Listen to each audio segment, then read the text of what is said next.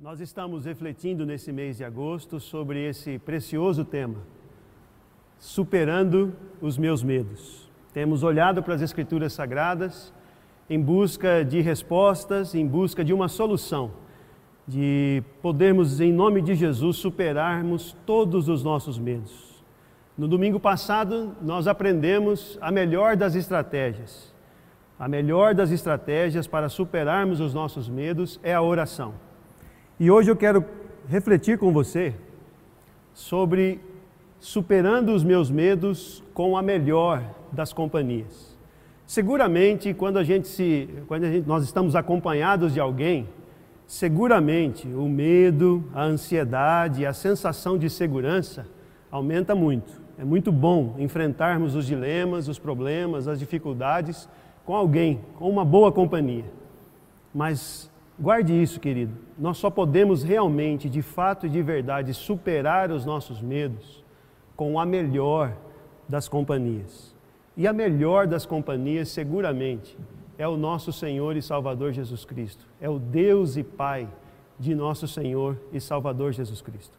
Para refletirmos juntos, eu escolhi esse texto, o Salmo de número 3. E eu convido a sua atenção para acompanhar aqui comigo na tela a leitura desse salmo precioso Senhor, como tem crescido o número dos meus adversários. São numerosos os que se levantam contra mim. São muitos os que dizem de mim: não há em Deus salvação para ele. Porém, tu, Senhor, és o meu escudo, és a minha glória e o que exaltas a minha cabeça. Com a minha voz clamo ao Senhor, e ele do seu santo monte me responde. Deito-me e pego no sono. Acordo, porque o Senhor me sustenta. Não tenho medo de milhares do povo que tomam posição contra mim de todos os lados. Levanta-te, Senhor. Salva-me, Deus meu pois feres nos queixos a todos os meus inimigos e aos ímpios quebras os dentes. Do Senhor é a salvação e sobre o teu povo a tua bênção. Aleluia. Senhor Jesus, a tua palavra mais uma vez foi lida, ó Deus, neste momento de culto. E nós pedimos, ó Deus, em nome de Jesus, que o teu Espírito Santo, que está sempre conosco, que é seguramente a melhor das companhias, ó Deus, que podemos ter. Esse Deus que habita em nós, esteja nesse momento cavando em nós ouvidos espirituais para discernirmos a tua doce e poderosa voz neste momento de culto. Fala conosco. É assim que oramos. Em nome de Jesus. Amém. Amém e amém. Conta-se que numa pequenina cidade da Romênia, um pai, um carinhoso pai, na companhia do seu filho, fazia questão de todas as vezes que estava com o seu filho, num momento particular, de brincadeira ou de instrução, fazia questão de repetir a seguinte frase: Meu filho, haja o que houver, eu sempre estarei com você. Meu filho, haja o que houver, eu sempre estarei com você. Num certo dia, um terremoto assolou aquela cidadezinha da Romênia, derrubando muitas construções, inclusive a escola onde esse garotinho, juntamente com os seus coleguinhas, estudava. Esse pai imediatamente se dirigiu até essa escola e, na companhia dos outros pais, procuravam quase que desesperadamente retirando os entulhos e buscando algum sinal de vida. Logo chegaram os bombeiros e outras pessoas para também ajudá-los nessa busca. E os minutos e as horas iam passando. E com eles também toda a possibilidade de encontrar alguém ali com vida. Quando os pais dos demais coleguinhas começaram a desistir das buscas, deixando o trabalho apenas para os bombeiros e para os demais voluntários, aquele pai incansavelmente continuava ainda sua busca nos entulhos e o que trazia força para ele continuar ali buscando era aquela promessa que ele havia feito ao seu filho: Meu filho, haja o que houver, eu sempre estarei com você. Passado algumas horas, ele ouve um som, ele e os demais bombeiros retiram uma grande pedra e então ouvem a voz do filhinho: Papai, papai, estamos todos aqui. O pai então pergunta para aquele menino: Filho, como assim? Você está com mais alguém aí? Papai, todos os meus coleguinhas de sala de aula, nós estamos aqui, nós estamos vivos. Aquelas crianças haviam sido soterradas no vão de uma grande coluna, de duas grandes colunas que tinha feito ali, então, uma proteção natural para aquelas crianças. Eles foram libertos, retirados dali. Uma equipe de televisão, um tempo depois, entrevistou esse garoto perguntando para ele: Você sentiu medo naquele momento? No momento do desastre, do desabamento, naquela situação, você sentiu medo? Ele disse assim: Não, eu não senti medo porque eu me lembrava constantemente da promessa que meu pai havia feito: Filho, haja o que houver, eu sempre estarei ao seu lado. E eu ainda consolava os meus coleguinhas, os meus amiguinhos, dizendo: O meu pai me fez essa promessa, o meu pai vai me achar e vai nos achar. E assim aconteceu. Aquele garoto tinha certeza no seu coração de que o seu pai o encontraria. E essa certeza faz toda a diferença na nossa mente e no nosso coração. A certeza de uma promessa, a certeza da presença do Senhor conosco, a certeza de que o Senhor está sempre conosco. Um sociólogo polonês chamado Zygmunt Bauman escreveu no seu livro O Medo Líquido: O medo é uma das marcas do nosso tempo. Medo é o nome que damos à nossa incerteza. Incerteza não só em relação às coisas que podem nos acontecer, mas incerteza se Deus de fato está conosco, se temos de fato e de verdade a melhor das companhias. Essa certeza habitava também o coração de Davi. Aqui no Salmo 3, o salmo que acabamos de ler, nos mostra o relacionamento íntimo que Davi nutria com o seu Criador, com o seu Salvador, com o Senhor da sua vida. E é bonito de ver. Davi fala aqui com Deus nesse Salmo 3, como se Deus estivesse do seu lado. E ele tinha razão, porque o Senhor de fato e de verdade estava ali, ao lado de Davi. Eu quero chamar a sua atenção para essa epígrafe esse título que o Salmo 3 recebe. E esse título nos dá a ideia, a noção, a dimensão da profundidade do contexto em que esse salmo foi escrito. Em que situação Davi escreveu essa oração? É, qual foi o ambiente, qual foi o momento em que ele escreveu essa oração? Esse título nos revela isso, dizendo-nos que esse salmo é um salmo de Davi, quando fugia de Absalão, o seu filho. É isso mesmo. Segundo o livro de Samuel, dos capítulos 13 a 18, eu convido você para fazer essa leitura, quem sabe ainda hoje, mergulhando no contexto desse Salmo 3, você ficará surpreso, impactado com as experiências que Davi vive aqui com o seu filho Absalão. Segundo Samuel, capítulo 13, versículo 1, começa com a palavra Absalão, e o último versículo do capítulo 18 termina com a palavra Absalão, com Davi chorando pela morte do seu filho. É isso mesmo. Davi está sendo perseguido pelo seu próprio filho, seu filho Absalão. Por uma série de erros, de equívocos que o próprio Davi e Absalão também cometeram, um ódio mortal do seu pai foi sendo gerado e nutrido no coração de Absalão, um ódio por Davi a ponto dele perseguir o seu próprio pai, na tentativa de tomar posse de todo o reino de Israel. Absalão então invade Jerusalém na tentativa de acabar com seu pai. Davi então, para poupar o seu povo, para poupar a sua própria vida e para quem sabe até poupar a vida do seu próprio filho, Davi foge para o deserto. Ele abandona o palácio, ele abandona o templo, ele abandona a sua cidade só leva consigo as suas esposas, leva os seus mantimentos e alguns homens, ainda de confiança, que lhe restaram.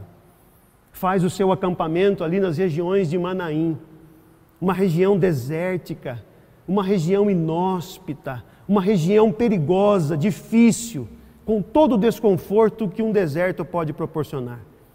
É nesse ambiente de dificuldade, é nesse ambiente que Davi trava ali a sua maior batalha.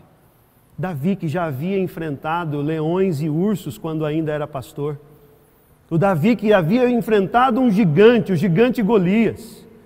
Davi, que já havia fugido e passado nove anos neste mesmo deserto, fugindo da ira insana de Saul, o rei antecessor de Israel.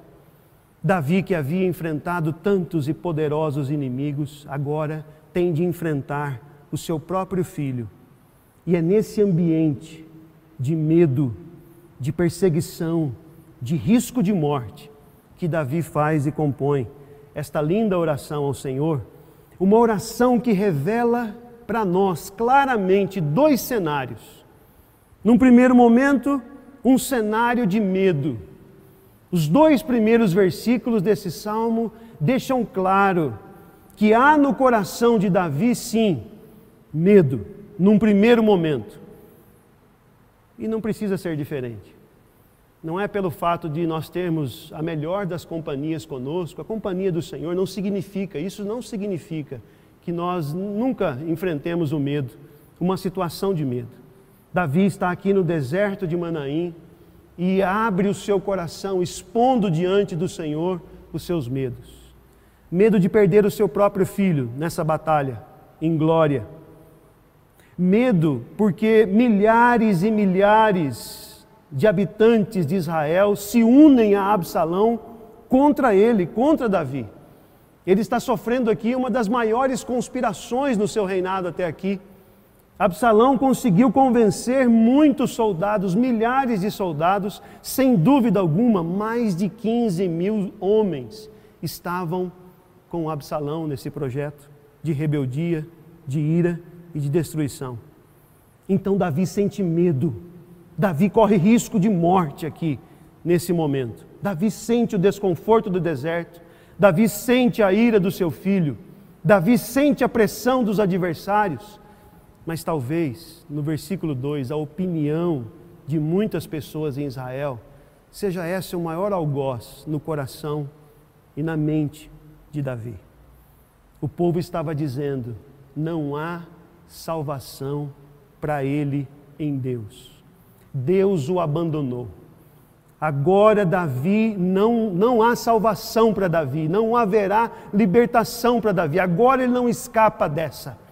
Esse era o comentário de, daqueles soldados, daqueles homens que se associaram a Absalão contra Davi. Eu fico imaginando como é que essa opinião contrária, como é que esse conceito invadiu a mente e o coração de Davi, provocando medo. Mas o salmo não acaba no versículo 2.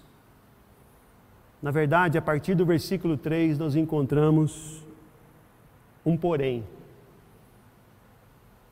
E eu quero dizer para você hoje, nesse momento, quem caminha com a melhor das companhias, quem caminha com o nosso Deus, sempre experimenta um porém.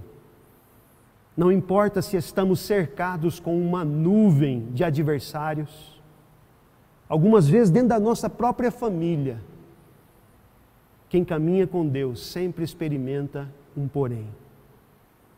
E a partir do versículo 3, um outro cenário é desenhado aqui, que eu chamo hoje didaticamente para nossa reflexão, um cenário de superação. Davi diz: Porém, tu, Senhor, és o meu escudo. Quando Davi faz essa declaração poderosa, quando Davi, diante desse cenário terrível, diz ao Senhor: Senhor, tu és o meu escudo, essa é uma declaração e um reconhecimento de que o Senhor está ali, perto dele, com ele. Escudo é aquele equipamento de defesa que o soldado israelita usava perto do corpo. Que imagem poderosa Davi usa aqui para se referir ao seu Deus. E veja, Davi não apenas diz que Deus é um escudo, é um escudo qualquer. Ele diz: Deus, o Senhor é o meu escudo. Ah, meu irmão, minha irmã, meu amigo, minha amiga, como eu desejo do fundo do meu coração que você também tenha essa mesma experiência que Davi teve. Mesmo cercado de adversários, mesmo numa situação de medo, você possa dizer: O Senhor é o meu escudo, o Senhor é o meu protetor. Essa palavrinha escudo aqui no hebraico significa magen.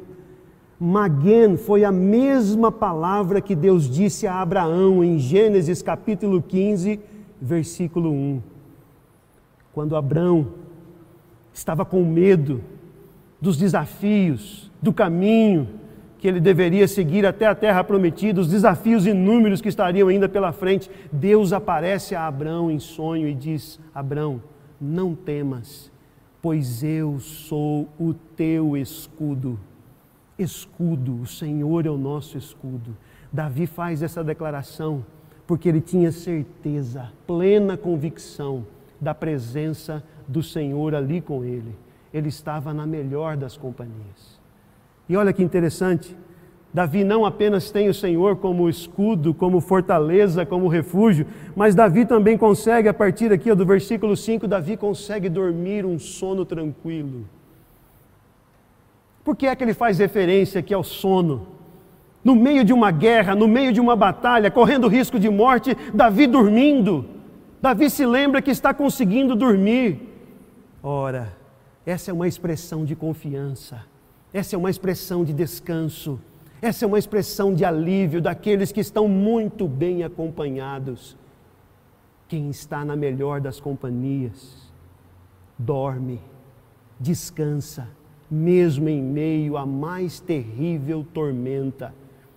Eu não pude deixar de me lembrar, lendo esse versículo 5, meditando nesse versículo 5, eu não pude deixar de lembrar do nosso Senhor e Salvador Jesus Cristo.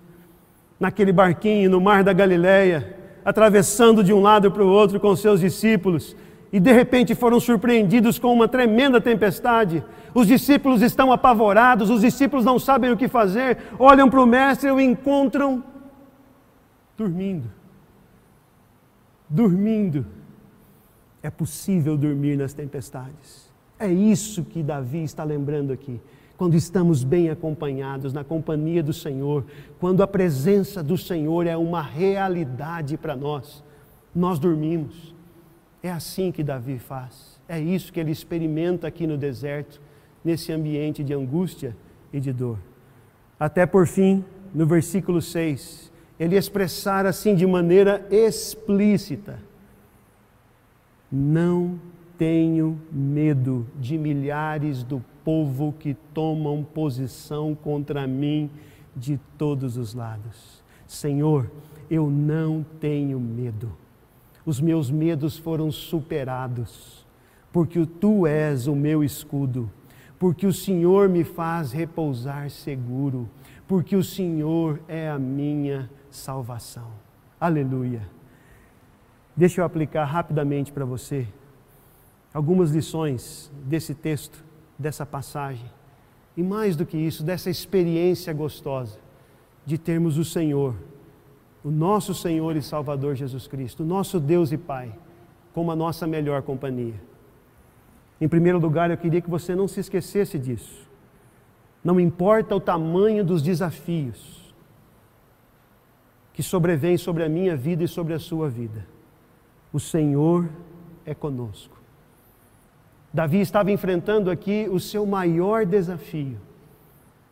Seguramente, enfrentando o seu próprio filho, enfrentando o seu próprio povo, povo que Deus havia entregado nas mãos de Davi para ser o rei, para ser o pastor, e de repente agora ele se vê perseguido de morte por esses que ele deveria proteger.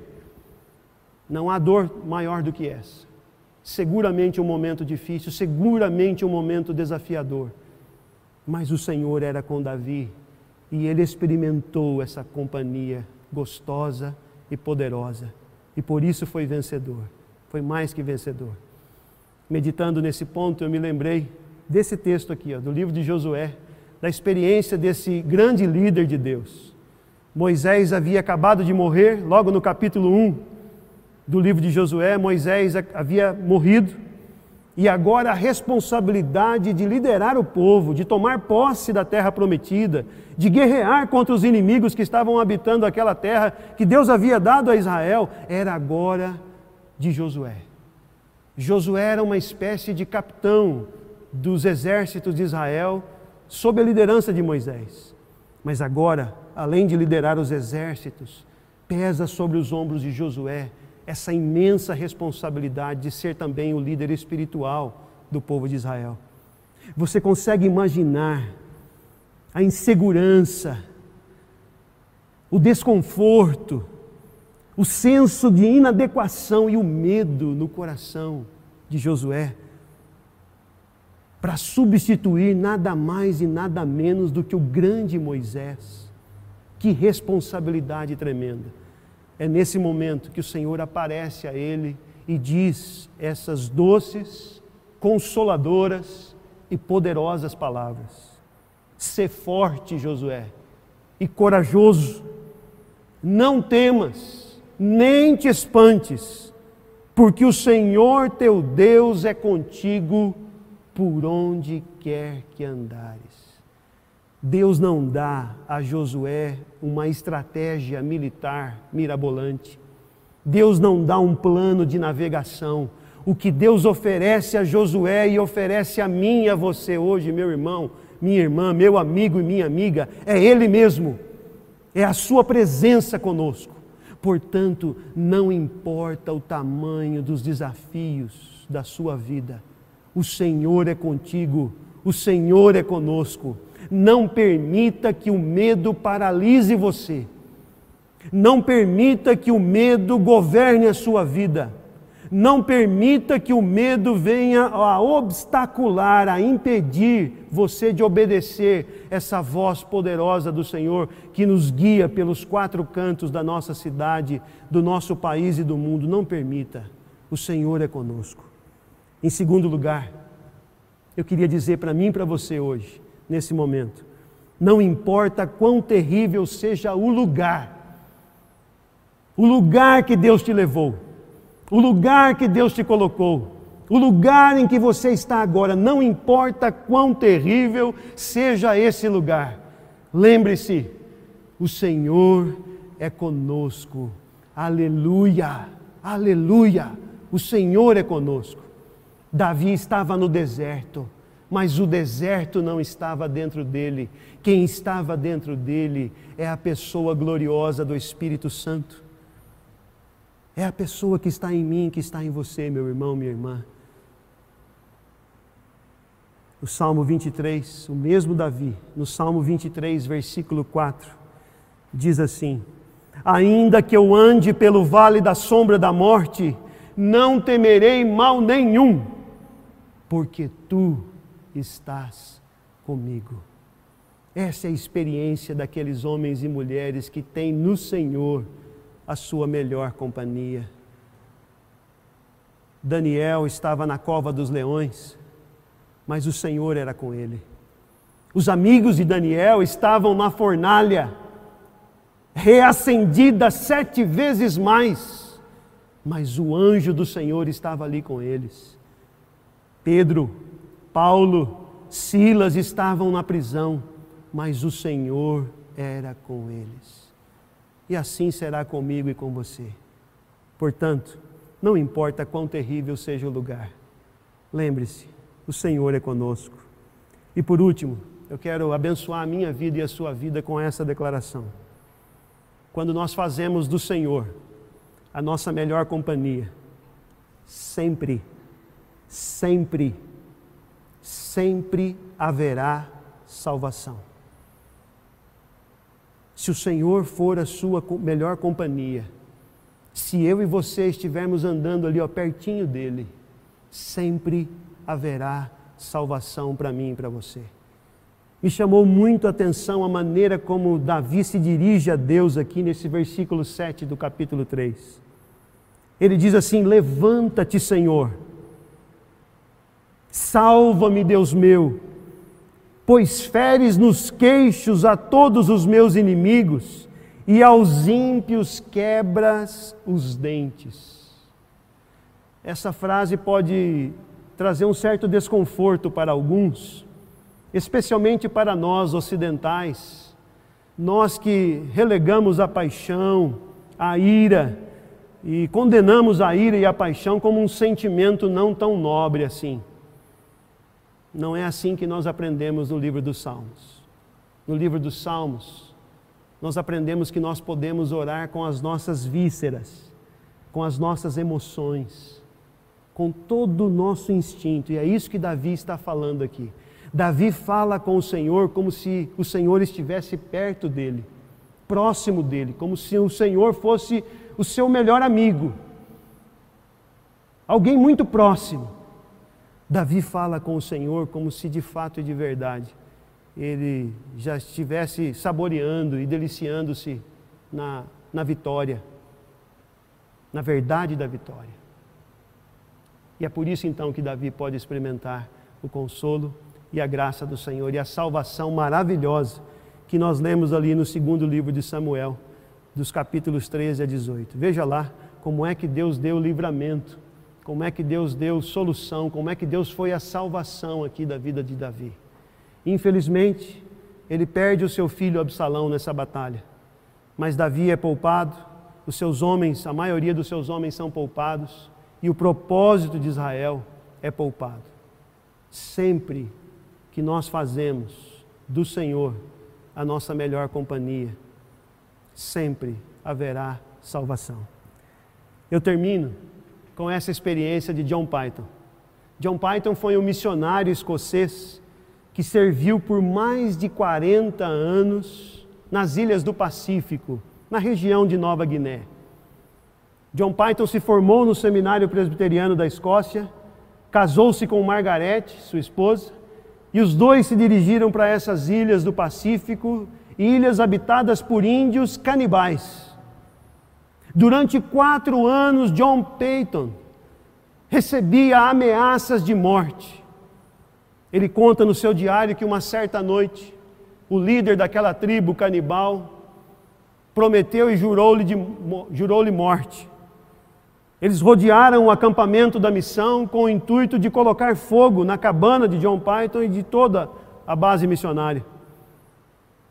John Python e sua esposa Margaret se ajoelharam ali na sua cama, no seu leito e oraram ao Senhor, quase durante a noite toda, derramando o seu coração diante do Senhor.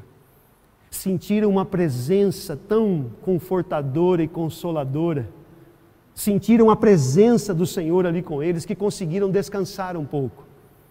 Na manhã seguinte, eles se levantaram, saíram para fora, olharam para casa, olharam para a base missionária, nada havia sido destruído, tudo estava no seu perfeito e devido lugar. Um ano depois desse episódio, o líder daquela tribo se converteu ao Senhor Jesus. Foi alcançado pela graça maravilhosa do nosso Senhor e Salvador Jesus Cristo. Uma das primeiras coisas que John Peyton perguntou para aquele indígena, para aquele líder daquela tribo, foi: o que, que aconteceu naquela noite? Naquela noite que vocês cercaram a base missionária, estavam prontos e dispostos a colocar fogo em tudo. O que aconteceu? Aquele líder indígena respondeu com uma outra pergunta. Eu que lhe pergunto: quem eram aqueles homens centenas de homens grandes, fortes, vestidos de, de roupa reluzente, brilhante, com espadas nas mãos. Quem eram aqueles homens? Ora, John Peyton sabia que não havia ninguém ali além dele e da sua esposa Margaret. Aqueles homens que aquele a quem se referia o líder da tribo eram os anjos do Senhor, que cercaram aquele lugar a noite inteira sempre que estamos com o Senhor, com a melhor das companhias, sempre há e sempre haverá salvação para mim e para você.